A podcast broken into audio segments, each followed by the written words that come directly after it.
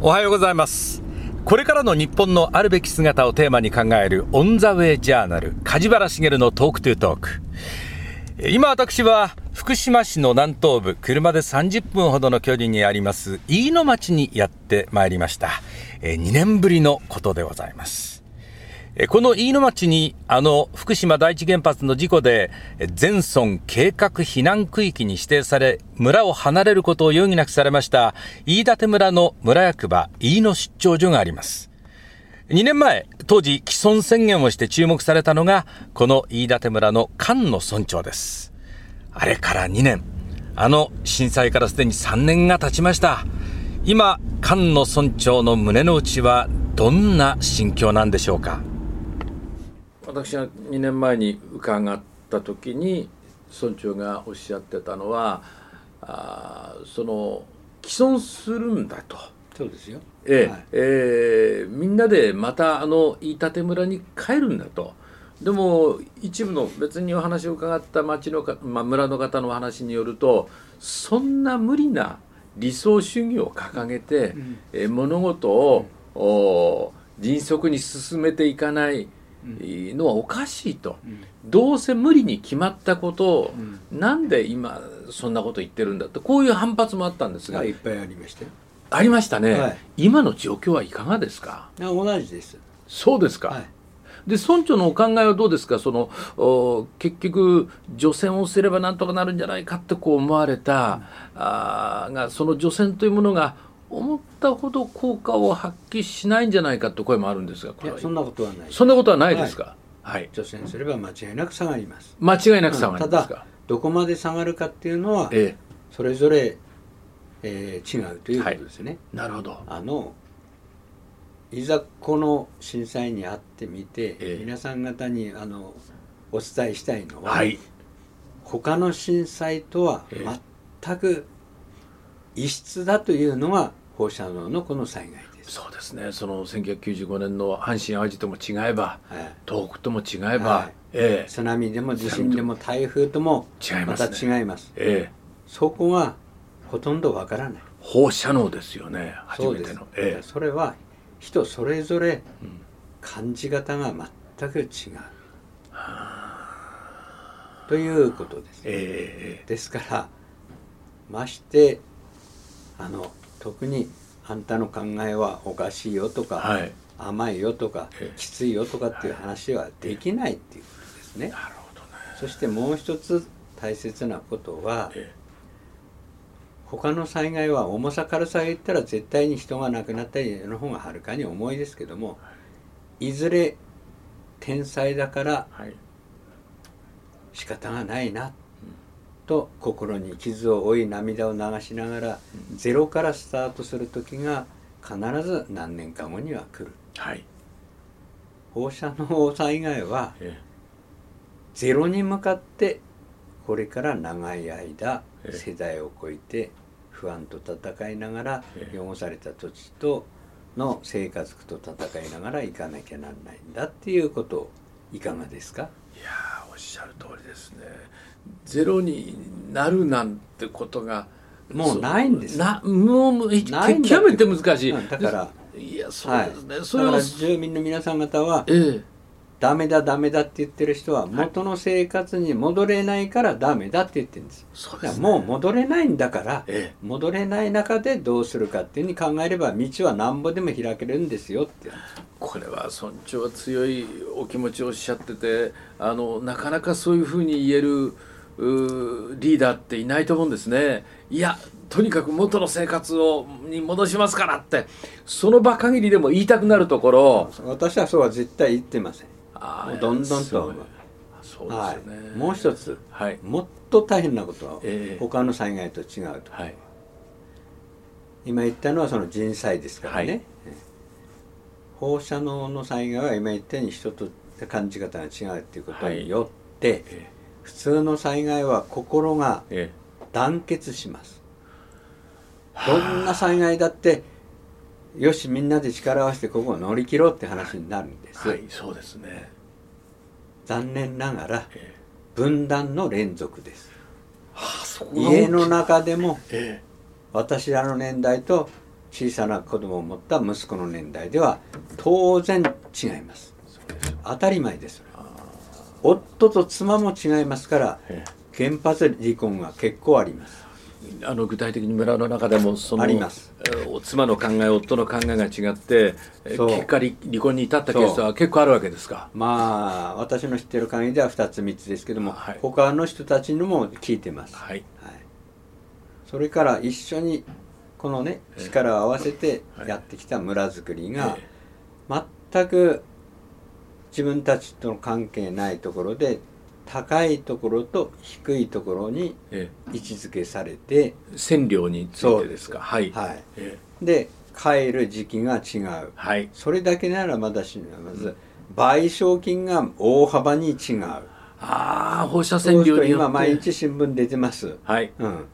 なんでここまでがこうなってここはこうなんだ。境目によってこっちは保証金高いけどこっちの境目のこっち側は放射線量がちょっと低いから安いとか、うん。えー、それもありますし帰宅がこっちは可能性があるからとか、まあ、どんどんと国は、えー、あの口で言ってることとやってることは違いますから、えー、さあ戻りましょうって言いながら戻らない人にべべらぼうな金を出す段取りを今やってますから。戻らない方がお金になる。なるとははもうそこでまた大変なことになる。でそれはあの村人たちの対立を生むことになりますよね。だから分断の連続です。分断です。これはもう、うちの分断もあれば外から分断させようといういや国は別に故意ではないんですよ、ええ、わかります？はいわかります。故意にやってるわけではないし、はい、結果的には考え的考えてくれてんだけど、結果的にはそういうふうになってるっていうこれは悩ましいです、ね、もうだからもう精神戦争の連続ですよそのリーダーをリーダーシップを取るその村長がもうみんなのその何とも言えない不満、うん、なんでこんなことになっちまったんだうちはって。大体村長がと。最終的には村長のところに来るんじゃないですかそういう不満は。ですから今ご存知でしょうね、えー、郡山市、はい、いわき市、はい、福島市、はい、二本松、えー、広野富岡、はい。えー、連続組長が全部総なめです落っこちましたね、はい、でここ菅野村長だけはまあ5期目、はい、まあまたここいやまあ私だっていつどうなるかは全く分かりませんけどもただ、え少なくとも住民を考えれば、えそれぞれの福島全体の復興を考えれば、はい、やっぱり組長は要望を出すのも大切だけども、え。住民を諭すのも大切な役割。だからそこが今言ったようにもう元には戻らない中でどうするかっていうことを考えなきゃダメですよ。ということ。村民からしてはあの今菅野村長がおっしゃってることは冷静に考えればものすごく正しいことだけども嘘でもいいからリーダーからは皆さん元と同じような暮らしが戻ってきますよ。私に任せればあのふるさとが帰ってきますよあのままって言ってほしいのはあるんでしょうね。そうでしょうね。だからこそ、うん、だから私はもうね、ええ。うん、かなりの人たちに裏口裏から、ええ言わうん、言われてますよね。東京でお前はどっちの立場で言ってんだと、ええ回し物かと、はい、東京電力から1億円ぐらい入って、えー、もらってるからそういう話をするんだろうと別荘ぐらい建ってんじゃないのかって言うからあじゃあ別荘でさ今度酒でも飲みましょうという話をしてるんですが6畳二間で母ちゃんに怒られ怒られ必死になって、ええー、狭いところであの頑張ってるしかないんですよっていう話。村長も村長も6畳二間なんですか。はいそうですか。そのあたりの現実はどうも歪められて伝えられてるところは多いと思いますね。メディアの中にもその、うん、受け止め方というか、あまあ、煽ってるというか、うん、あその圧力をわっと、うん、伝えるところもありますよね。これはなくなりましたけどね。一時期はもうだから私は、ええ、まあ、この大変な対応は7割、ええ、メディアの戦いが3割だっていうふうにメディアの戦い3割あった、はい、もうメディアとんでもないことを言ってるものもあったわけですね、そうです。ええなんか、まあ、喧嘩の NHK とも随分喧嘩しましたから。あそうですか、はい、でもちゃんと大越キャスターは分かって、ええ。えー、ちゃんとあの本にも飯舘村からいかにその学んだかっていうのをちゃんと書いてあります、ああそうですか、はい、あの映画ができたりなんかしましたがあの映画「飯舘」っていうあの菅原文太さんがあの「飯舘」と書いた、うんちょっと私見てませんけどね、ええどちらかのどの立場であのやっていらっしゃるかっていうのはいろいろあのありますからね。もう立場立場でその本にしろ写真にしろ、え写真集にしろ、映画にしろ、はい、はい、どっちの立場で、まああのねだから大しキャスターがいかに震災にあった人たちに寄り添うその放送するかっていうのは非常に難しいんだっていうことを飯舘村村長から学びました、はい、ちゃんとあの本に書いてあります。後で見せてもいいですけど。そうですか。いや、でそれはあのテレビの特性テレビやラジオの特性ですけれども誰が悪者で誰がダメだからこういう事態になったんだ。誰が責任取るんだと。こういうふうにやってったからあらゆる首長さんがパッカンパッカン落ちてったわけですよね。とにかく変えろと、はい、頭首変えればなんとかなるっていうふうに思っちゃうわけですよね。ところが変えて変えた結果自体は変わらない結果変わらないっていうことで、ええ、その後バタバタと3つ4つは今なんとか現役が持ちこたえてる本当ですね。これは本当に放射能災害っていうのは他の災害とは全く違ってやられたとか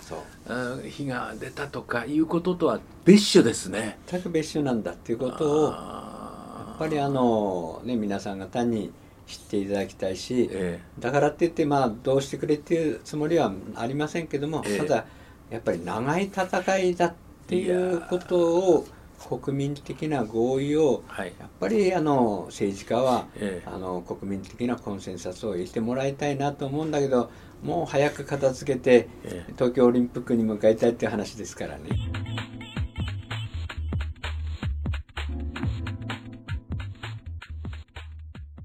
現地の方も元気を取り戻していると、えーえー、水産業もそろそろえー、もう魚もそして、えーまあ、田んぼもあるところはもう元気になり始めたと。いよいよ国を前向きにってなことを言いますけども、うん、放射能にはそれはないんですね、うん、そうなんです、えー、だからそこを分かっていただければ、はい、さえすればまあ我々これからねあのやっぱりあの前を向いていくしかないですから、え頑張っていきますけども、はい、どうもそこはやっぱり分かってもらえないっていうのが辛いな。あそうですね。つまりそうすると私たちのこの大変な避難生活の苦労は、え結局何にもならなかったっていうふうになりませんか？何にもならなかったっていうのはできれば小さなカーブでもいいから、え成長だけが全てではない、はい、成熟社会のありようを、えぱりあのまあこの原発事故からみんなで考えましょうやってやはりあの、なっていかなければならない。だけども残念ながらこれ国民のほとんどはあまあアベノミクスに賛成してるわけですから、まあそうなるとカーブは切らないでいってしまえば、まだまだもっともっと大変な時代を次の世代次の世代にバトンタッチするということにはなりませんか？そうですね。デンマークには、年寄りたちの犯した罪の罰を子供たちが受けるっていうことわざがあるんだそうです。あそうですか。はい。非常に意味深いですよね。そうですね、はい、エネルギー政策、はい、この人間の手に負えない、えー、これほどの危険なものが、増やしていっていいはずは全くないはずですよね、えー、だからって何もな一気になくすつもりを言ってるつもりは全くありませんけども、えー、1,000兆円超えたっていう日本の借金、えー、もうあっという間に1110兆円ぐらいになってるでしょ、はい、これからも増え続けるとどういうふうなんですかね。そうですね、えー、あの村長はあの官邸に入って、えーえー、この言い立てのまあ、または放射能被害の実情を訴えられたようですけれども国はそれをどういうふうに受け止めて聞いて聞いたんですかね。まああの官邸に入った頃はね、ええ、あの全てその当時の対応ですから、ええ、あのまあ、余裕ない中で今どうするかっていうところですから、はい、まあ、近頃官邸に行くっていうことはそう全くありませんからただあちこちでねやっぱりそのこの原発から私たちは何を学んで、次の世代にバトンタッチしなければならないのか、やっぱりあの考えてもらってちょっとでもやっぱりカーブが切れれば日本国民の考え方がちょっとでもマデーライフに変わっていけば、うん、まあまだ私たちの大変さは何か孫のために役に立ったんだなっていうふうになるではないか。えー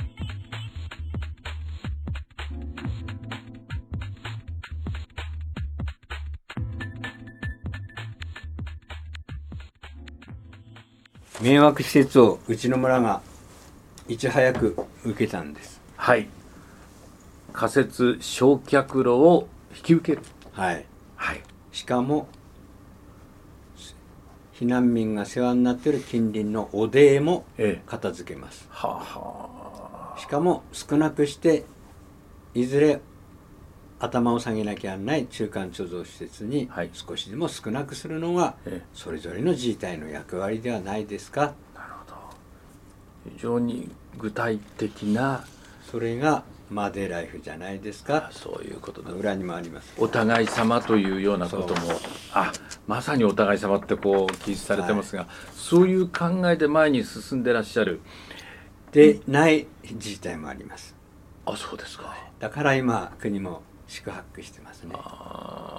みんな飯舘村のように近い考え持ってくれるといいんだけどねってそんなわけにはいきませんから。おっしゃった通りです。あの要するにあれですよね。リーダーは断固反対してほしいんです、まあ、そういう庶民もいるわけですよね。うちはもうそういうものはもうこんなに苦しい思いしたんだから一切引き受けないと、協力しないと、とにかく元に戻せっていうふうに、まあ、東電に国が、ええ、まあねあの住民は、ええ、ああ頼りになるな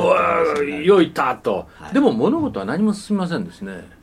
進めるってことが村長にとって大事なことですよね。ではい、でみんながマデーライフを豊かに過ごせる村をもう一回ちょっと、うん、集めようじゃないかと、村民で、はい、というのはお考えなんですね。具体的にそのなんか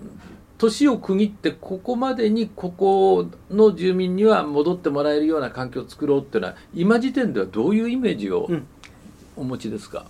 あのこと去年でね、はい、除染は終わる予定が国が挙げた金額です。はい、国が挙げました。金額。ええ、私らはもう、なのはできませんよと言ってたんですが、え、環境省は現場をいまだかって全く経験のない省庁がいまだかってない難しい現場を預けられたっていうのが一つ、はい、だから計算ができない。はは。まだ計算ができないだけならば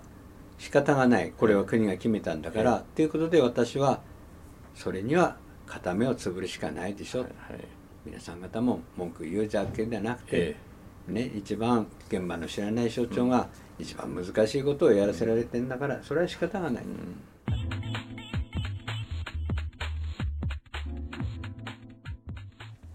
木村正三郎っていう東大の名誉教授ですが、はい。ええ、彼が21世紀になる前に、ええ。ー、かなり前ですね。78年6年ぐらい前かな。21世紀はバランスの時代なんだ。という話をものすごくぐさっときました。どういうことかよくわからない。でもずっとそこからこうやってきてますとあそうなんだな。日本は極論に酔う国民にもなってしまってます。そうですね。郵政民営化、はい、うわはい、コンクリートから人へうわ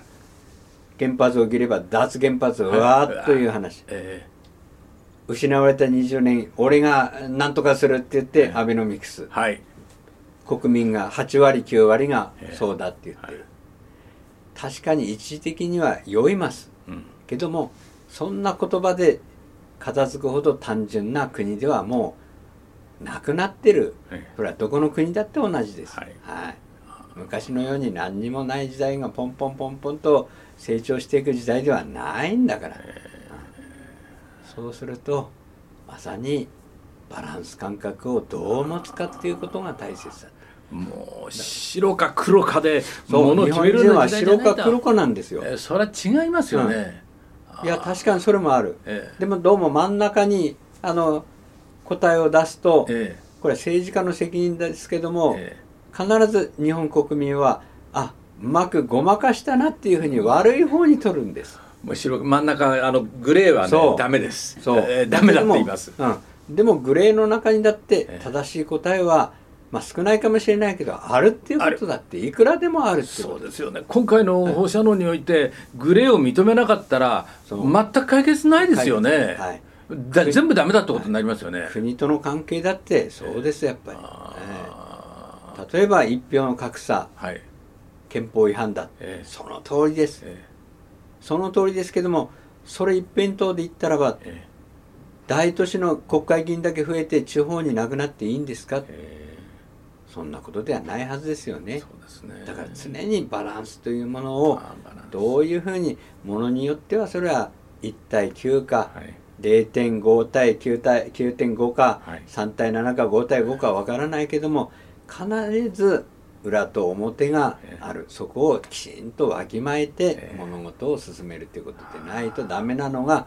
どうもやっぱり日本人の性格なのかどうかわかんないけど、極論に白か黒か極論に陽国民になってしまって心配だなと私は思ってます。